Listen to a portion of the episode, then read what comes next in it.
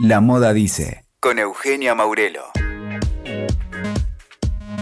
Bienvenidos al episodio número 25 de La Moda Dice y hoy van a conocer a Marcela Dualde. Ella es diseñadora de indumentaria, graduada de la Universidad de Buenos Aires, experta en la industria, especialmente en lo que tiene que ver con prendas tejidas después de tener un acercamiento con el desarrollo artesanal en el norte y el noroeste de la Argentina, decidió darle un giro rotundo a su vida. Les cuento que se mudó a la provincia de Salta, específicamente a la localidad de Seclantás, con el propósito de formar a través de una agencia del Instituto Nacional de Tecnología Agropecuaria, más conocido como el INTA, y comenzar a trabajar con comunidades locales con el propósito de sumar diseño y saberes ancestrales. Hoy Marcela Dualde es la mentora de Somos Fibra, la plataforma de venta online que gestó desde el INTA y que vende productos artesanales de cooperativas de distintas regiones del país hacia todo el mundo. Somos Fibra comercializa ponchos, mantas, bolsas de cuero y otras prendas y productos de diseño. Primero Marcela Dualde nos cuenta cómo se da ese cambio de rumbo en su carrera, cómo es la génesis de su trabajo con los artesanos y cómo nace la plataforma Somos Fibra. Bueno, la propuesta de este proyecto de Somos Fibra surge a partir de un trabajo que personalmente realicé en Salta con comunidades campesinas con la organización CUM. En 2011 me fui a trabajar con ellos. Yo soy diseñadora de indumentaria trabajaba como jefa de producto en la marca Tascani en Buenos Aires y decidí hacer este cambio bastante, bastante drástico para ir a trabajar con, con, esta organización desde el equipo técnico de una agencia del INTA que funciona en Seclantas. Ahí lo que hicimos fue desarrollar toda una colección de productos en base a la lana de oveja que, que los productores crían. Hicimos una línea de productos de decoración, una línea de hilados y dos líneas de indumentaria, una de sastrería femenina y otra de tejido de punto. Ese trabajo terminó enmarcándose en el INTA, aunque yo todavía no formaba parte del INTA. Lo presentamos en un INTA Expone en Salta en 2012. Tuvo un gran impacto dentro de la institución, sobre todo para la mirada de las, autoridades. Era un, trabajo de, de valor agregado y de organización de la producción, de estandarización de la producción y un trabajo con mucha gente, más de 300 familias que viven organizadas en comunidades muy pequeñas Cerro Arriba, cerquita de la Ruta 40 en el Valle Calchaquí Salteño. A partir de ese trabajo ingresé al INTA y en 2015 eh, la Coordinación Nacional de Extensión del INTA me convoca para armar, a partir de esa experiencia, un área de trabajo, un equipo de trabajo eh, dedicado a la réplica de lo hecho con la CUM para el resto de los artesanos de todo el país que el INTA acompaña. El INTA es una institución que tiene un gran alcance territorial, tiene más de 350 agencias en todo el país, acompaña alrededor de 2.000 artesanos dentro de su sistema de extensión y todos los grupos de artesanos de alguna manera eh, demandan a la institución la asistencia técnica en diseño y el desarrollo o el acompañamiento para desarrollar estrategias de comercialización. Entonces armamos el equipo de este diseño, que somos personas, una diseñadora gráfica, una comunicadora y yo que soy diseñadora de indumentaria. Y lo que hacemos, trabajar a demanda de los territorios cuando las organizaciones nos convocan para incorporar diseño, ya sea en la comunicación de sus productos o concretamente para incorporarlo en la propia producción, en el desarrollo de productos. Trabajamos en, con las comunidades en talleres territoriales, que nosotros llamamos, según si son introductorios, si se refieren más a la imagen del producto, los llamamos seminarios introductorios territoriales, y si son talleres en los que ya trabajamos en el desarrollo de productos, eh, los llamamos laboratorios. Y el proyecto este de la tienda virtual viene como a, a cerrar o articular todo ese trabajo también generando una estrategia de comercialización que pretendemos que resuelva, o por lo menos que sea una alternativa viable para las comunidades para sacar sus productos de, los territorios profundos y llegar al público urbano de la manera en que el público urbano está acostumbrado cada vez más a comprar, que es a través de Internet, y nosotros desarrollamos todo el, el sistema del intermedio para resolver y facilitar la venta y la compra los dos extremos de la cadena. Ahora la diseñadora habla sobre cómo se relacionó desde siempre con la artesanía, cómo se fue dando su camino laboral y además nos dice en qué la transformó la experiencia de Seclantás. En realidad, no sé, yo creo que uno va llegando a, los lugares donde se encuentra en el momento y si mira para atrás es como que, que todo el proceso pareciera que fuera un camino recto hacia el lugar actual. En mi caso, yo, mi mamá tejía con dos agujas desde que soy muy chiquita. Yo a los siete años ya me hacía mis propios suéteres, bastante,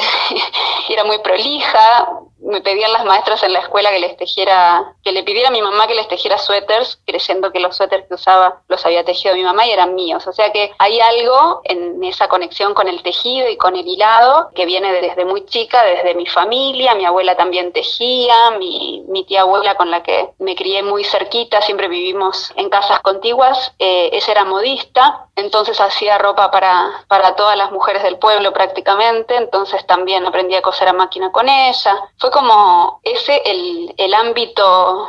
eh, femenino y de, producción textil en el que naturalmente, porque se dio así, me crié. Después de eso, cuando terminé el secundario, me fui a estudiar filosofía a, la ciudad de Mar del Plata. Yo soy de la ciudad de Mar de Ajó, un pueblito chiquito en la costa.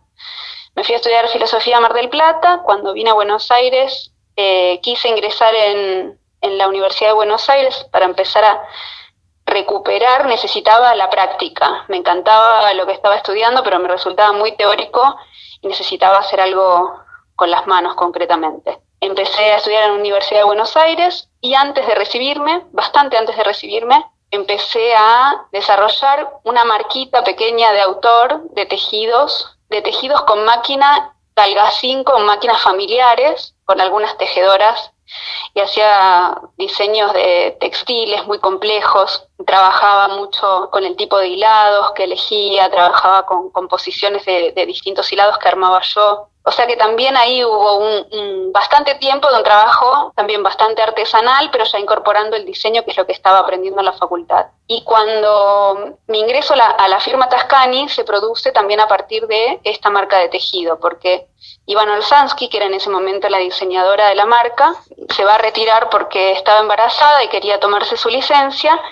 y me llama a mí porque había visto una vez mis tejidos en la facultad y la marca Tascani tenía una línea muy fuerte identitaria de tejidos. Y es un rubro bastante específico que no todos los diseñadores manejan, entonces ella pensó que a mí me podía interesar entrar a hacer esa línea. Entré a hacer esa línea en principio y después fui, se fue dando dentro de la empresa por cuestiones también internas, la empresa en ese momento no estaba nada bien, haciendo toda la colección y quedando a cargo de, de la imagen corporativa en general. Ahí trabajé durante seis años hasta 2011 y en 2011 sentí la necesidad de, que mi trabajo tuviera un sentido más social. Y eso se dio a partir de que en unas vacaciones viajamos con mi pareja de ese momento a Salta de vacaciones, porque yo había visto carteles publicitarios de, de turismo en Buenos Aires y me había impactado, me habían impactado los cerros de Salta y él tenía una amiga que trabajaba como jefa de la agencia de Seclantás y cuando decidimos ir de vacaciones allá me dijo pasemos a visitar a Paulita, pasamos y ahí conocimos el trabajo que ella estaba haciendo con estas comunidades. Volvimos sin pensar en irnos a vivir a Salta, pero se ve que en algún lugar eso quedó sembrado y al cabo de dos años dejamos la ciudad de Buenos Aires y nos fuimos a vivir a Seclantás. Creo que lo que, lo que sucedió con este viaje al campo y el trabajar con las artesanas y los artesanos en, en Seclantás significó de alguna manera adaptar todas las herramientas del diseño y de la industria a esa realidad. Yo vi una oportunidad cuando me encontré con la artesanía tan exquisita que hacían las mujeres en, esas zonas en un hilo finito, súper regular, solamente con, con uso, cuando llevan el, el, ganado a pastar al cerro. Y los hombres tejen en telar en general y hacen también unas telas súper finas, que son telas que uno las ve y no, no imaginaría que están hechas a mano veía todo eso y, sobre todo Paula, que era la jefa de la agencia, ella me decía, Marcelita, las cosas que podrían hacer ustedes acá, lo bien que le vendría a la comunidad que, que se vinieran a trabajar en diseño acá en el campo. Así que eso fue lo que, lo que sucedió y después cambió todo. Una vez que cambiamos al lugar de vida, de repente de, de vivir en colegiales en pleno capital federal y trabajar en San Isidro y viajar por Panamericana todos los días para ir a trabajar, a vivir en un pueblito de no sé si hay mil habitantes o menos, creo, en Seclantás. Fue muy fuerte el choque cultural, la diferencia en, en las maneras de, en los hábitos de vida, en las maneras de pensar. No sé, para mí era como, y para ellos también, como que nos relacionamos de una, de una manera muy especial, casi como, como si fuéramos de distintos planetas. Para cerrar, Marcela Adualde explica cómo ensambla el diseño y lo artesanal y cuál es el valor agregado de los productos que se presentan en Somos Fibra. Yo imagino que va variando según la situación. De hecho, ahora que estamos trabajando con,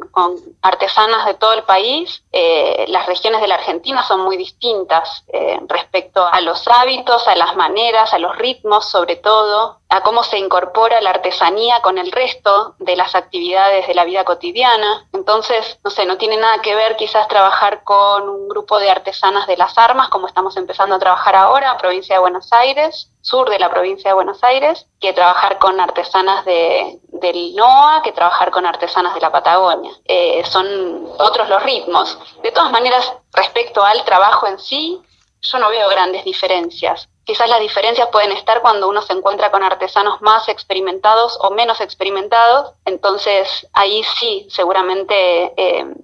el trabajo se da de manera distinta. Y respecto a lo que vos decías de cómo se da el, acercamiento, cómo se, pasa el, el, obstáculo primero del encuentro, sobre todo de costumbres que tenemos tan distintas, en este caso yo no diría que es nada difícil, por lo menos a mí no me, no me ha resultado difícil porque el, el, vínculo se va desarrollando a partir del trabajo. O sea, nos juntamos a hacer un taller, nos juntamos a tejer. Seguramente las primeras reuniones,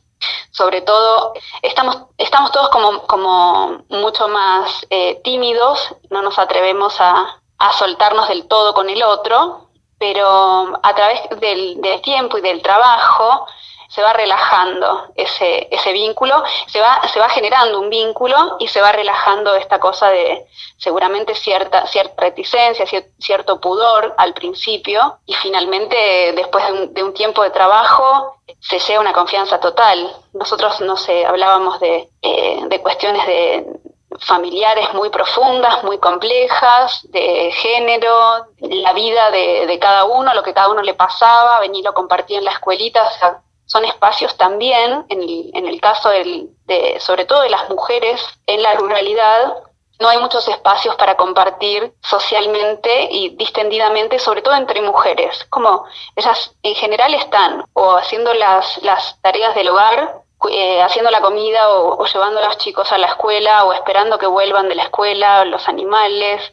la huerta, es, eh, es muchísimo el trabajo doméstico que hay. Entonces no se genera lo que, por ejemplo, mi mamá hacía con, con sus amigas del barrio, que era juntarse a la tarde a tejer. En estos espacios que están justificados porque es trabajo, porque tiene la aspiración de, de convertirse en una fuente de dinero y eso hace que desde la comunidad, desde la propia familia, esto sea visto como algo eh, que hay que permitir, sobre todo por parte de los varones, hay cuestiones de género eh, bastante extrañas por ahí para, para la vida urbana. Bueno, en, los productos tradicionales me parece que, que el valor agregado es el, el, valor, todo el valor de trabajo y toda la carga simbólica que el trabajo artesanal tiene sobre las fibras que, que, son en general subproductos de la ganadería. La gente en, la agricultura familiar cría ganado menor sobre todo para, la, para garantizar la, la subsistencia y la reproducción familiar. Esos animales a su vez tienen fibra que a veces se utiliza, a veces no, y todo lo que se puede hacer sobre, sobre, esa, sobre esos materiales, sobre esos recursos locales, es valor agregado. Ya sea que se lo, que se lo lave, que se lo tiñe, que se lo, que se lo hile, si se lo llega a tejer, es, eh, todo, todo ese proceso son, son procesos de valor agregado. En el caso del diseño, el diseño, para mí el diseño es eh, la mirada estratégica de todo el proceso productivo, como uno haría cuando, cuando trabaja en la industria también, observar todo el proceso, ver dónde están las dificultades, dónde están las, eh, dónde están las fortalezas